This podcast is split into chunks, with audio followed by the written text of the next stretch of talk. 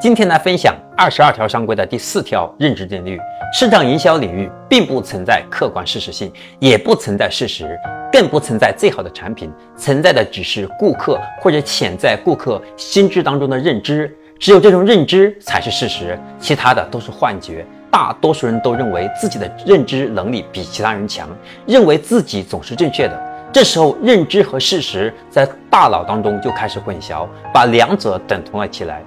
可口可乐和百事可乐所做的测试，中国的非常可乐也做过测试。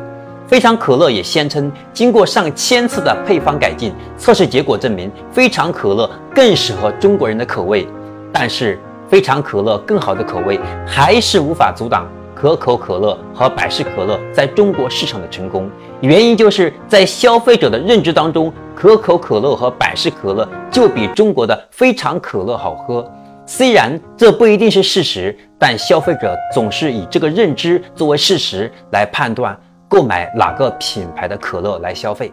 我是江开成，欢迎关注江开成商业课，带你走进深度思考的世界。我们下一个视频再见。